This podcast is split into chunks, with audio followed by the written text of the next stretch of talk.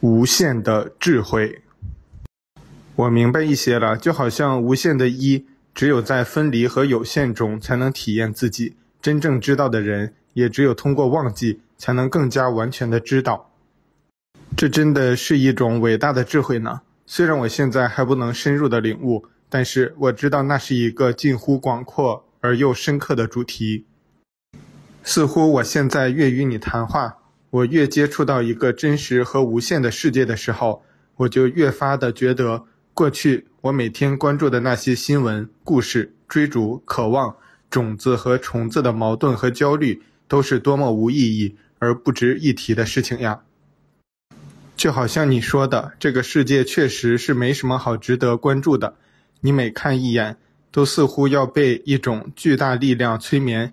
而也要陷入某种疯狂的游戏一样，尤其是当你看到几乎身边的所有人都在做一样的事情，而且他们那些真的是有意义的呢。我记得你说过，这个规则宇宙有很多其他第三层世界的星球，那些星球里的社会是什么样的呢？也像这个社会一样的疯狂和顽固吗？他们那里的人们是怎样生活的呢？也会和人类一样的几万年的玩一个重复的游戏吗？这可是一个巨大的话题。我可以简要的描述一下，这个规则宇宙内的第三层世界，因为物理规则是大同小异的，所以第一层世界和第二层世界是差异不大的。当然，也有少数非常特别的。第三层世界因为灵性选择的发展的载体生物的不同，所以产生了不同类别的第三层社会的形式。主要的区别不是来自于每个星球独特的自然环境，而是成为灵性载体生物的本身的身体的本性的扭曲和不平衡。当然，环境因素是决定到底哪个生物有机会成为灵性载体生物的关键，但是。基本每种生物都是有机会成为灵性载体生物的，不管是花草、昆虫、鱼鸟，还是任何的生物，在地球，就算在猿类的历程中，也经历某次类似恐龙一样的不幸的自然灾难，导致猿类也灭亡了。最多几千万年后，就肯定会有新的载体灵性生物诞生。也许是海豚，也许是鸟类，谁知道呢？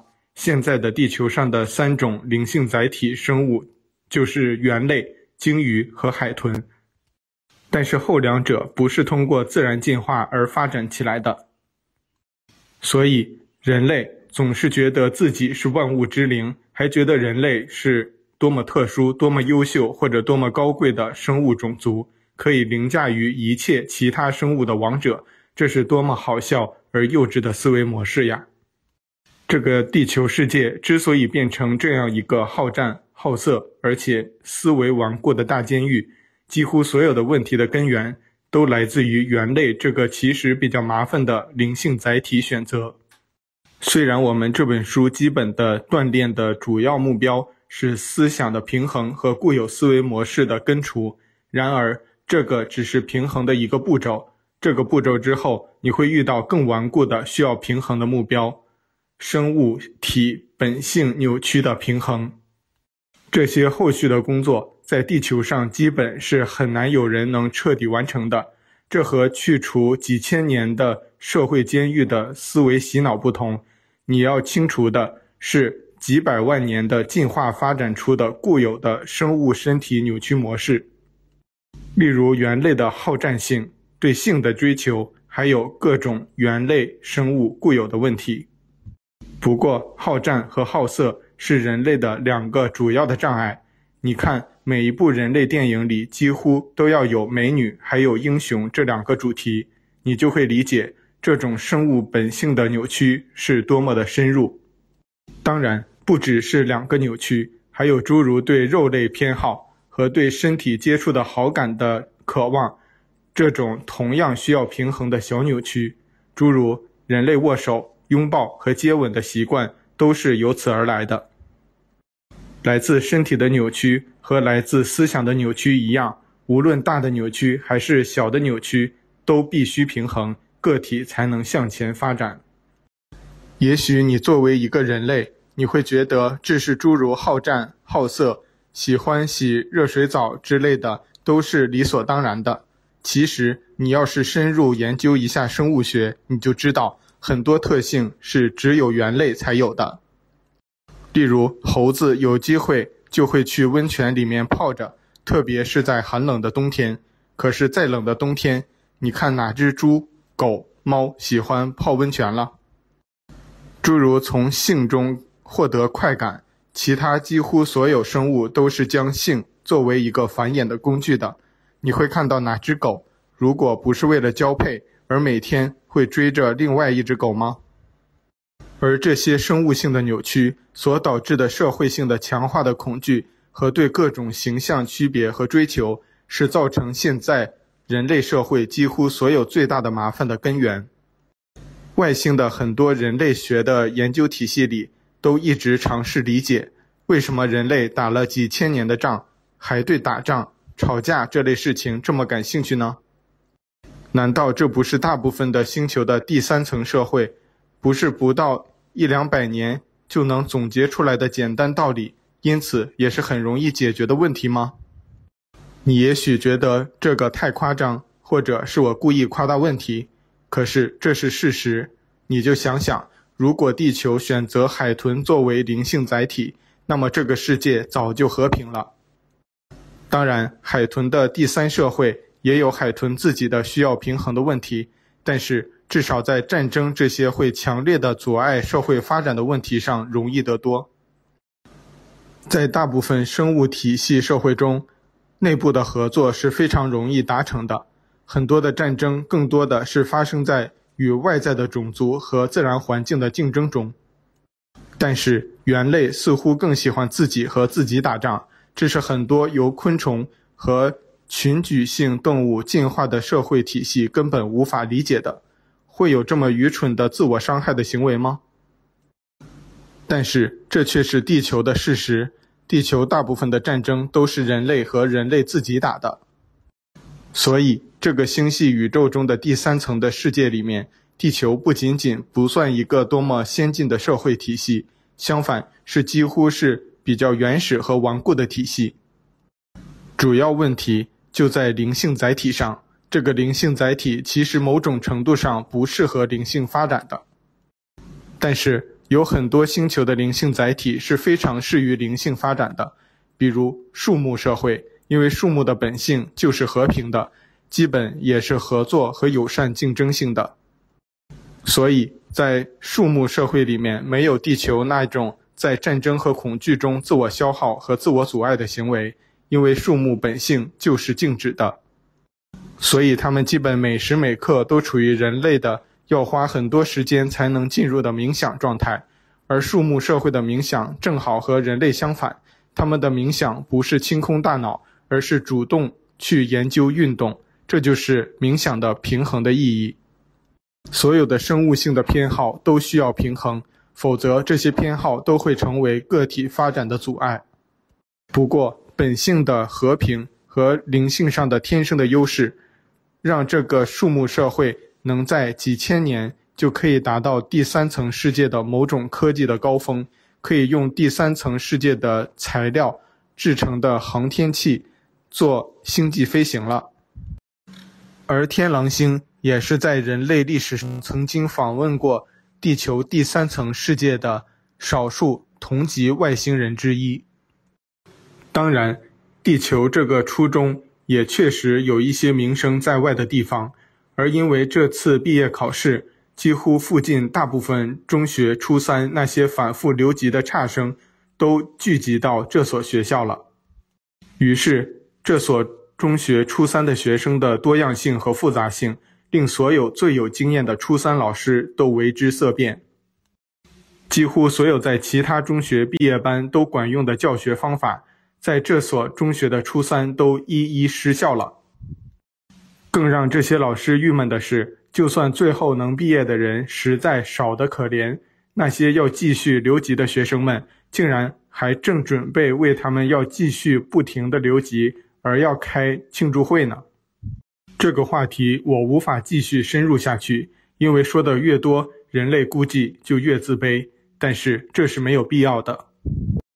虽然猿猴毛病多，也不是那么聪明，不会飞，天生好动，还不怎么喜欢合作，喜欢自己和自己人打架等等。确实，比起鸟类呀、鱼类呀、树木呀、昆虫呀、植物之类的社会，毛病真的很多。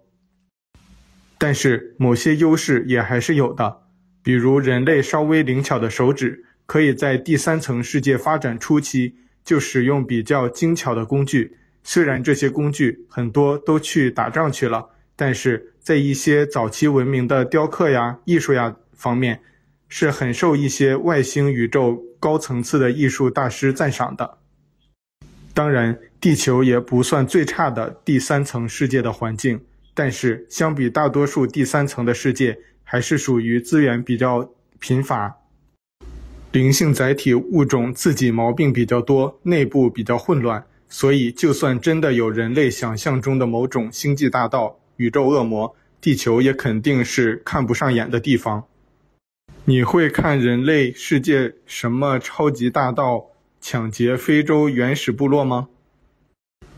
不过，总算地球是还是能向前发展的，即使地球已经经历过好几次的社会自我毁灭。但是总算还是能有机会，在下次社会自我毁灭前达到一个毕业点的。这一点比起一些自我毁灭的星球还是强一些的。本质上，任何第三层世界环境没有区别，你都是在选择对自己最合适的世界发展。地球并不是一个多么特殊的环境，只是监狱的围墙坚固了一些，很多第三层世界。都会建起类似的围墙，但是那些监狱围墙很容易推倒。不过，在人类历史上，在很多其他第三世界有效的促进推倒围墙的手段，确实是在地球都一一失效了。不过，地球也还没有完全的陷入疯狂而成为一个自我服务的星球，虽然你会看到很多的操纵和控制。但是绝大部分人只是麻木而已，并没有真的走上服务自我的操纵的道路。不过，那是一条狭窄的道路，往往一个社会还没走上那条道路，就已经在内部矛盾中提前崩溃了。当然，这是一个很大的主题了。你要是以后去第四层、第五层世界了，你会有很多机会到各个第三层世界旅行，研究那里的社会的发展和配置。就好像人类学去原始部落考察一样，有一些会开放接纳高层次的访问体系的星球，你还可以像田野访问一样去社会中生活很长一段时间。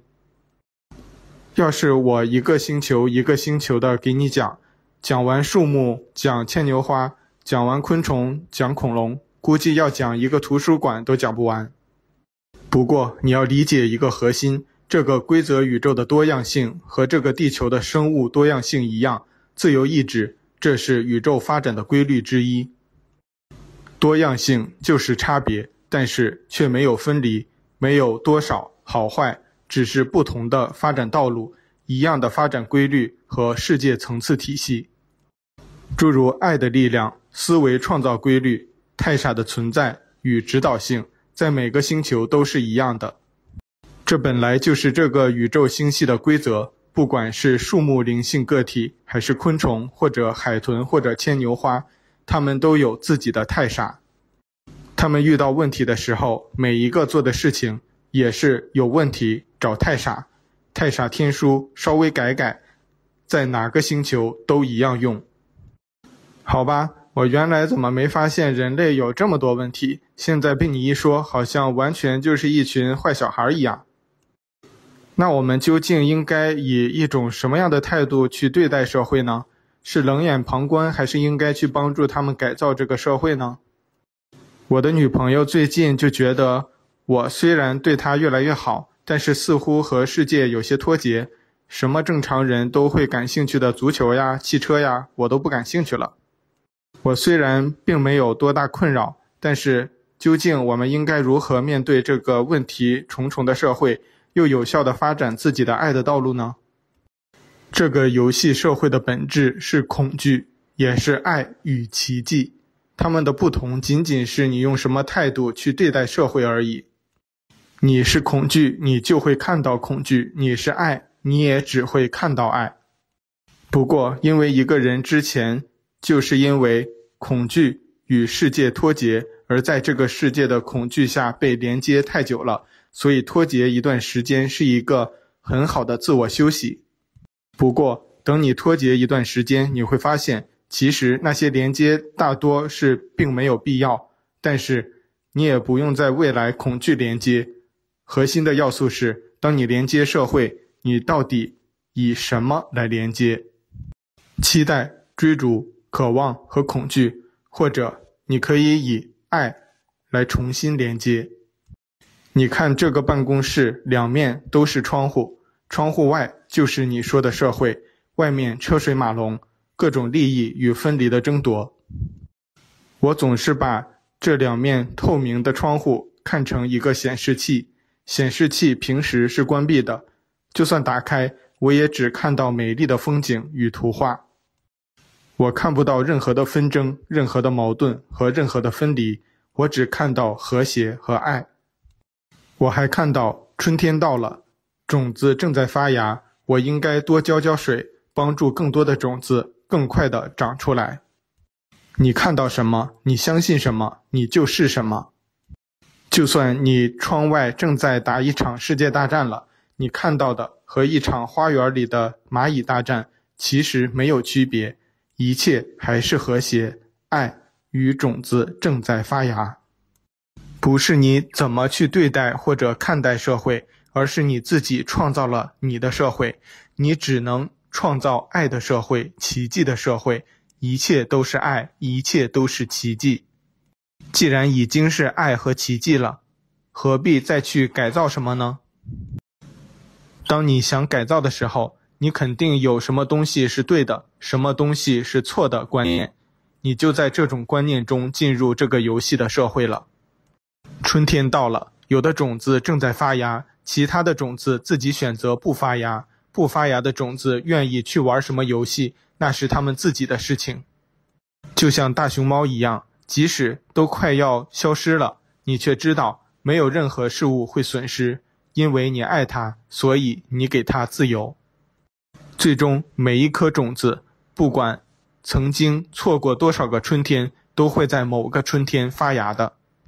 所以，如果你能在任何的环境下都看到爱，用爱连接社会。这就是你对这个社会最大的改造。相反，无论你是去关注、去评判，还是去批评和建议，本质都是去在这个社会制造分离。你所谓的改造，最终的效果都是分离的恐惧的效果。当你在爱中连接社会的时候，你只会理解一切、接受一切，你不会在行为中加入任何的社会活动。社会运动、社团组织，因为那里往往是混杂的思维与分离的行为体系。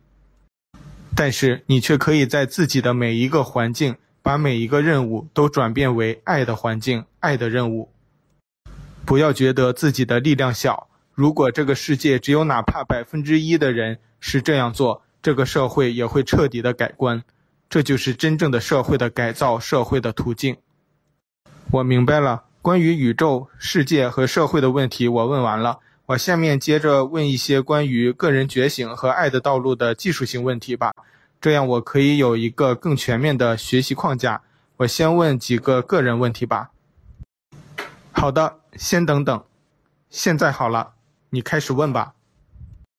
我一直在设想这样一个场景：如果某个这个宇宙最伟大的智慧大师，我说的是最伟大的、最智慧的。在你说的所有多少层次的宇宙，多么厉害太傻里面最厉害、最伟大、最终极的一个大师，他来到地球，准备教导人类最终极的智慧。但是时间比较有限，地球人也觉得终极大师估计有很多别的星球要忙，所以看起来只能回答三个问题。人类自己也比较不耐烦，看起来对这个人是不是宇宙终极智慧大师不怎么相信，于是人类派出了他们最博学的人类代表。这个人说：“宇宙终极大师，你也别教相对论或者量子力学那么麻烦的了，我们自己都会了。你回答三个问题就是了。你要是回答的好，我就认你真的是宇宙终极智慧大师。好吧，你这个场景真的是彻彻底底的原始心智的人类模式呢。你问吧。”那这个人类代表的第一个问题是：如果有终极智慧，你却就只能用一个字表达吧？那这个字会是什么呢？不用最终极的大师，每个大师都会说爱。即使是走在服务自我道路的大师，他也只会说这个字。如果不是这个字，那个大师肯定是江湖术士。好吧，这个答案和我想的一样，我只是确认一下。那要是人类代表又说这个字太简单，大家基本不知道怎么做，大师教一个咒语或者练习吧，千万别太复杂，那种比较简单，只要一个人每天就拼命念这一个咒语，肯定是最有效、速度最快的，能解决任何问题，能实现任何目标的。这个问题我已经回答过很多遍了。可惜我说多少遍，估计大家还是不愿意去做。太傻练习册的每一个练习，这是最重要、最直接、最有效，从第三层世界到第六层世界，每个大师花最多时间做的一个练习。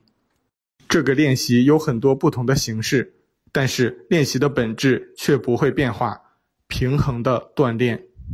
而对于好动、行动主义，还有喜欢一天到晚胡思乱想的地球人而言，最有效的平衡的锻炼的方式就是什么都不用做，什么都不用想。当然，只是对地球和人类而言。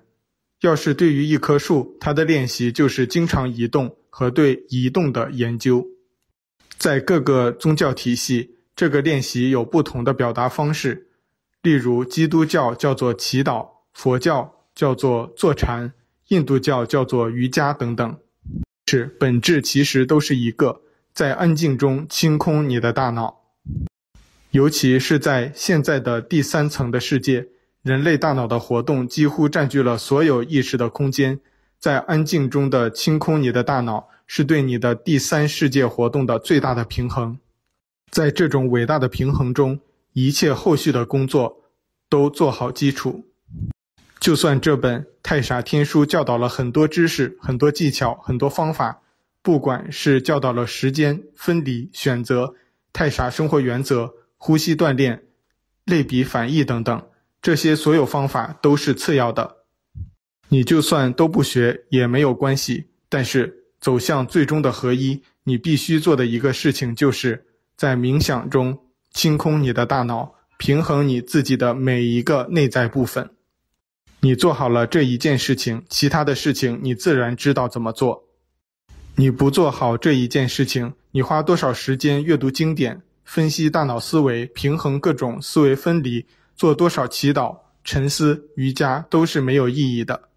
在现在这个种子最后发芽前的作弊黄金时刻，你要是每天能坚持花四到六小时清空大脑，进行深入的冥想。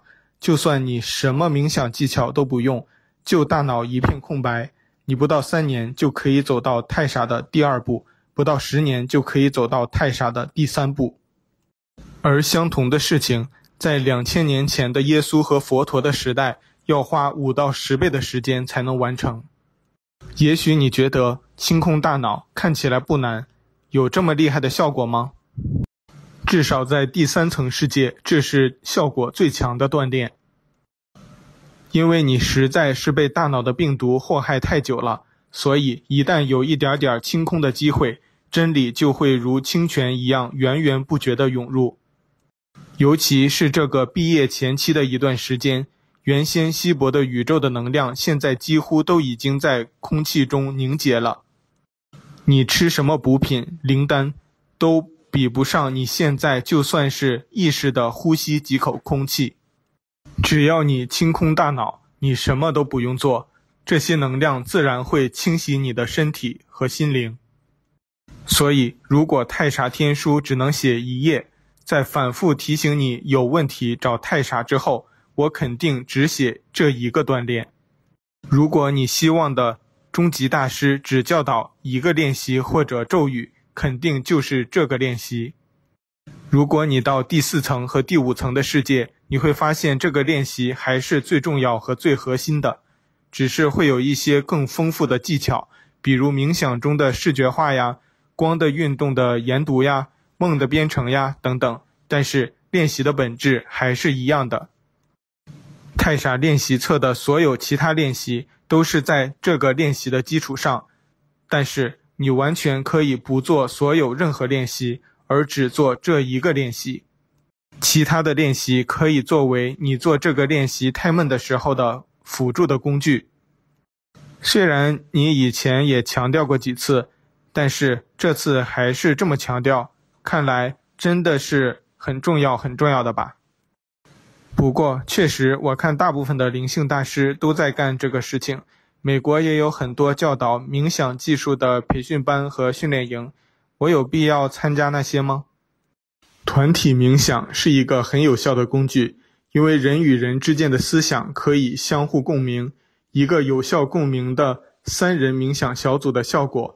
比一个人单独冥想效果高一倍以上，但是你找到你自己合适的冥想团体是一个不容易的，因为每个人的光需要某种程度融合与共鸣，这需要一点时间的配合才能达到最高效果。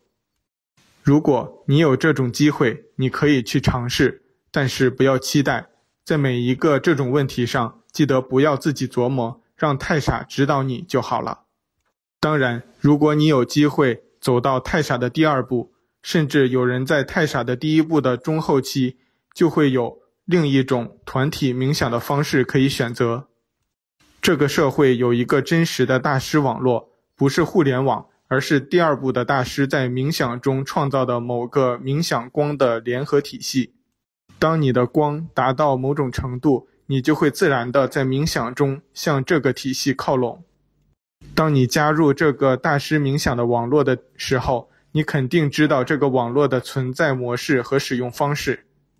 你可以想象，这个地球上和地球空间外的外星人飞船上有大概几十万的第二部大师，甚至第三部大师。他们每天最重要的工作就是冥想。他们冥想的时候的能量自然会联合为一个网络体，你加入这个网络体，在其中冥想的效果，就好像想留学的学生找到太傻论坛一样，会快好几倍的成长。等你到太傻的第二步，打开沟通中心的时候，你也随时可以找这个网络中的其他大师讨论问题、分享心得，或者仅仅通过这个网络把你的爱。散播全球，这是冥想的最高级的形式了。好吧，既然你这么强调，连外星人都做，看起来我以后应该更专注地做一些冥想锻炼了。关于那个终极智慧大师、人类代表，还有一个问题呢。这个问题是：如果你要给地球人一个建议，只能一个，那个建议是什么？终极大师对地球人的建议肯定是：任何问题。记得问太傻。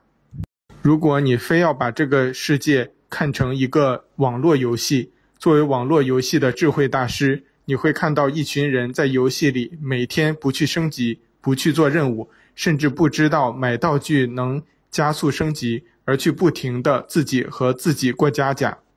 你虽然着急，但是如果只能给一个建议，这升级呀、任务呀、道具呀，都会变得不重要了。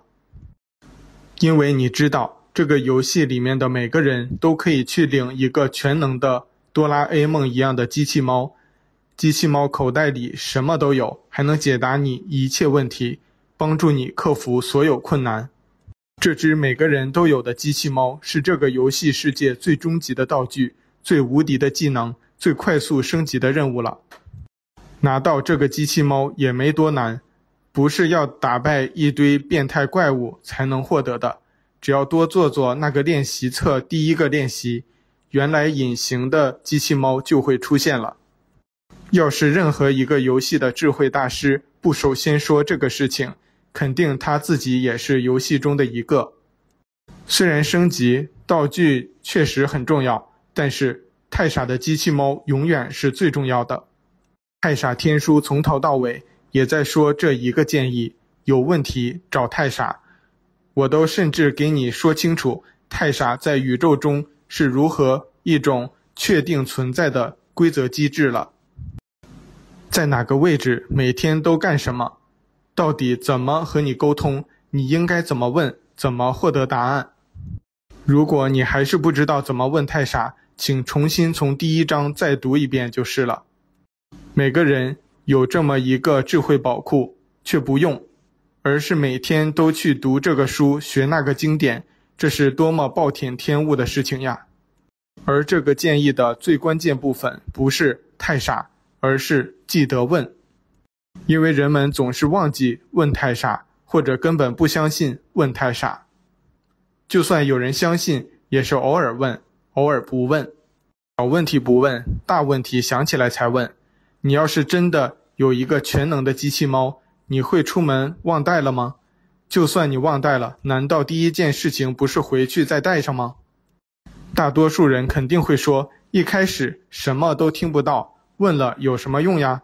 可是真正的问题是，你一直不问，你就会一直都什么都听不到。你一直问，一开始也许听不到，问多了，你肯定会听得越来越清楚。反正不管你听不听得到答案，先问了再说，管他大问题小问题，问一问又不会少一根汗毛，也不用担心问得太多太傻会烦你。相反，你问得越多，你和太傻的沟通也越清晰有效，你会自然未来事事找太傻。反正已经说了那么多遍了，就再说一遍吧。有问题找太傻。如果你想问关于太傻的任何事情，请将《太傻天书》从头再读一遍。谢谢。好吧，关于太傻，你确实一整本书都在说这个，连书名都是太傻。要是有人还不明白，也没有办法了。虽然三个问题都问完了，人类代表又想起一个问题了。他们和终极智慧大师说：“第一个问题太简单，不算。这个问题是最后一个问题了。这个问题是，请给我一个能实现人类三个愿望的神灯吧。这样以后有外星人进攻或者世界末日之类的事情的时候，我们就用神灯解决问题了，不用麻烦终极智慧大师您了。谢谢终极智慧大师。”好吧，终极智慧大师怎么应对这个问题，我还真不知道。这比前三个问题的肯定性答案多了一些个性化，应该不同个性的终极智慧大师会有不同的解决方案吧。不过，应该大部分终极智慧大师都会确实给人类这个神灯。在人类历史上，这种神灯可真的给过不少呢。只不过神灯最后都被用去干别的事情了，例如金字塔，一些经典的灵性作品，就是在人类的要求下给出的这种神灯，它们的光辉照耀了整个世界的历史几万年。虽然绝大部分这种神灯都丢失了，但是现在还是有不少流传下来的。你只要愿意去看，你自然可以看到。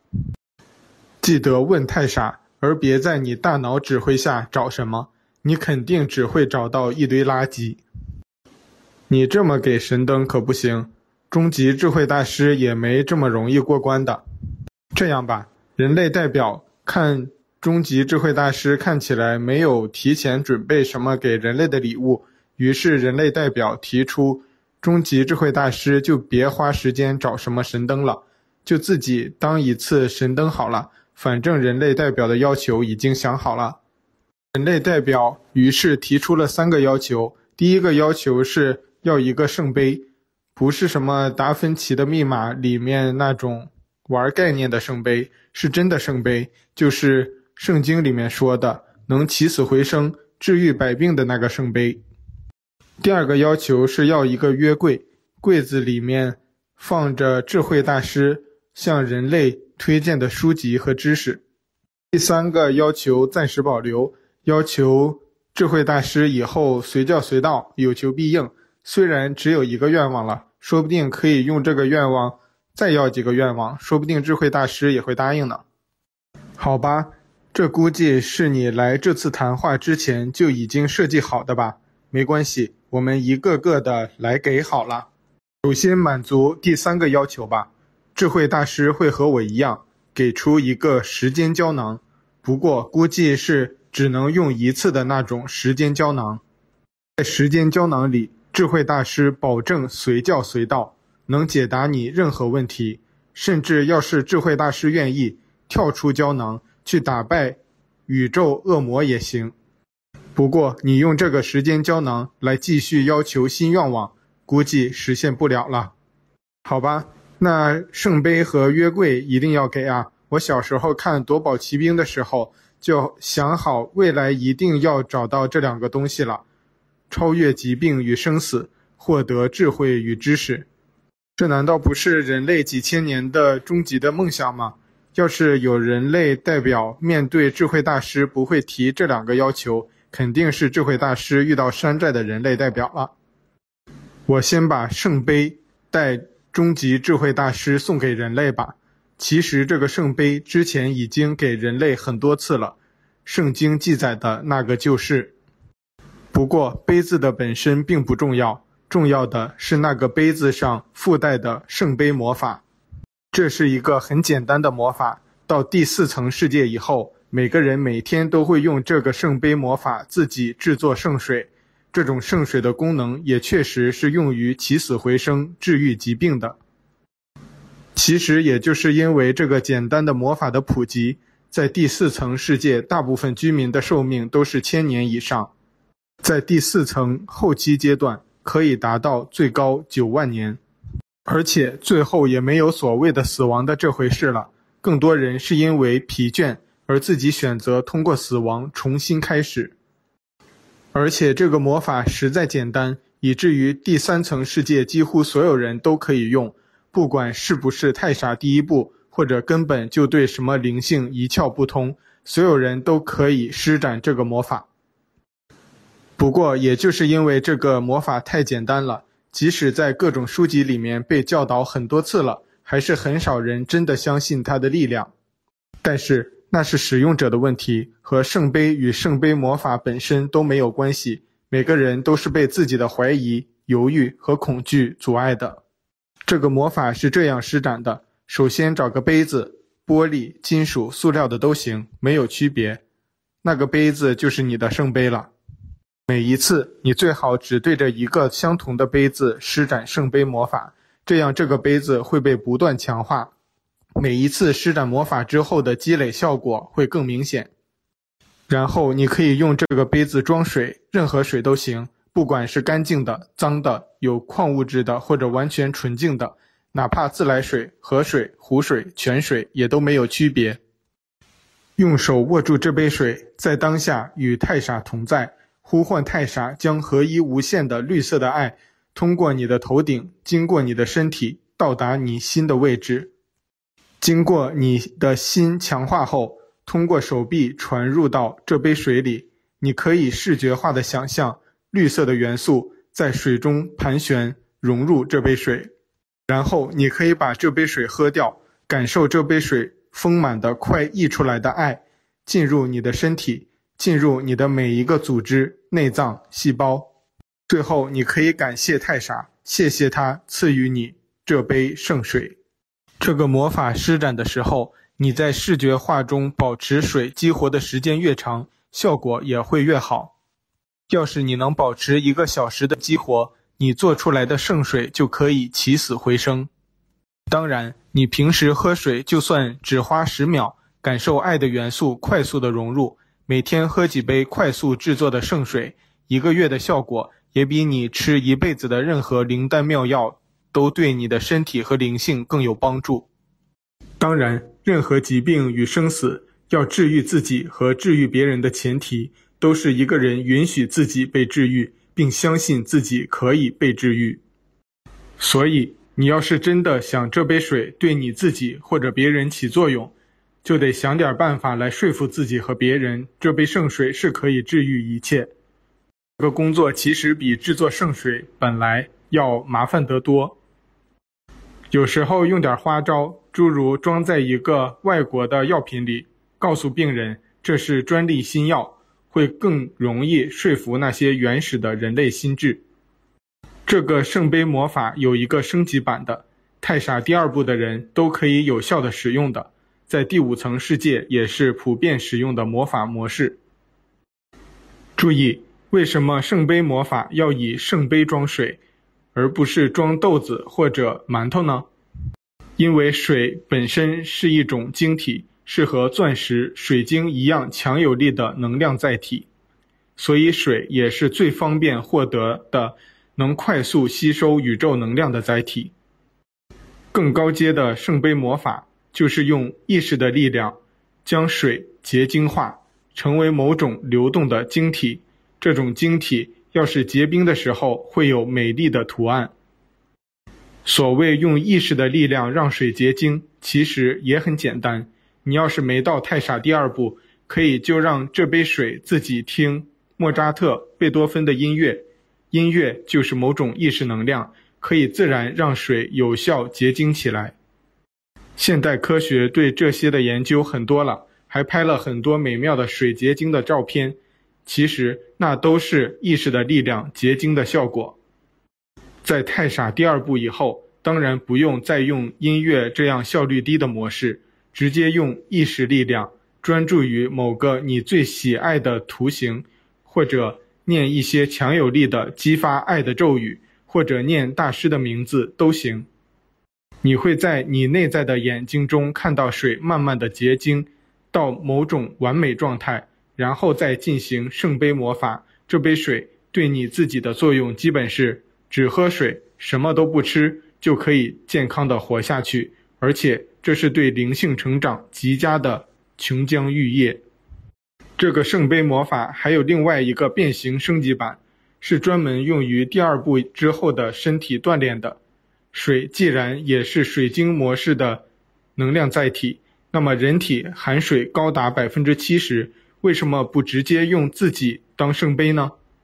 施展这个圣杯魔法的时候，想象自己就是一杯水，在每一次冥想呼吸中，想象吸入的是来自宇宙合一的爱。呼出的是自己内在分离的障碍，直接向自己的身体融入爱的力量，激活自己身体从细胞到器官的每一个层面。不过，这个锻炼到第四层世界后，就不再用你的鼻子呼吸了，而是直接用头顶呼吸宇宙能量的精华部分。第二部大师向第三部修炼的过程中，会特别喜欢这种圣杯魔法锻炼模式，这也是最高等级的呼吸瑜伽的锻炼法门了。这就是圣杯魔法和它的两个变形魔法。你看，我讲得很清楚吧？只不过这些在第四层和第五层世界都是常识性的东西，就好像你家打开水龙头就出来水一样，在一个原始人那里看起来也是魔法，其实你知道。那只是规律而已，圣杯魔法也是规律的应用，而且是最简单的规律。好吧，我已经快听晕了，这真的是圣杯魔法吗？我还以为你会又拿个某个米老鼠赠送的塑料杯子糊弄我呢。不过这个圣杯魔法怎么听起来这么真实呀？我在一的法则上好像也看过，好像每次通讯之后都要喝一杯。不过他们倒没有教导你这么详细的升级版的魔法。那约柜呢？你就别给我什么一柜子书了。我其实是就是想说，反正这是最后一次谈话了，给个必读书目吧。我可以建议你个人看一些书，但是我却无法在这次谈话给出必读书目。任何所谓的必读都是某种束缚。这种必须也意味着某种恐惧，即使太傻天书本身也不是必读，只是我会说，这本站在时间尽头的书，你既然早晚都会读，那干嘛不早读？多节省一些在时间中漂流的日子。但是它却不是必读，同样没有必修课，也没有必须去完成的事情或者任务。任何的必须都是将限制强加在自由的灵魂的身上，这是对自由意志的侵犯。爱、光、自由意志、太傻，这些也都不是必须的，他们只是你内在的不可否认的一部分而已。所有真实的存在，既然真实，就无所谓必须。所有的必须都只是幻觉的一部分。所以，就算智慧大师真的给一个约柜，他肯定也是空的。约柜是空的，这是每当你尝试追寻下一本书的时候，都应该提醒自己的约柜魔法。但是，就算我把这句话说一百遍，你肯定还是会一百零一遍的陷入新的追逐，然后无数次的理解，你的约柜是在你无限的自己那里。不在任何的外在，无论是外在的老师，还是外在的智慧，或者外在的书里，你内在的约柜也是空的。但是，就是在这无限的空中，你会找到真正的智慧。约柜魔法的本质还是平衡的锻炼，在寂静中真正的听到，在黑暗中真正的看到，在虚无中真正的找到。在你说不知道的时候，真正的知道。所以，我不可能给出必读，甚至不可能给出关于这本书的阅读建议或者课外读物参考。每个人的道路是不一样的，没有对错。每个人都在自己内在的太傻的指引下，都在找到他们最合适的道路。不可能有任何的一天不是奇迹的一天。包括《太傻天书》中提到的一些读物，诸如奇迹课程、与神对话、圣经、佛经等等经典或者不经典的书籍。记住，这不是建议读物，它们只是一个例子，并不是说这本书就会适合或者不适合你。每一本书籍都是对爱的表达，也是对爱的扭曲。我们无法说。到底哪一种表达得更大，或者扭曲得更小？爱是无法测量的，你只有用自己的爱的指南针去感受和选择。如果一定要我给出建议，我还是会说：选书、挑书、看书，当然问太傻。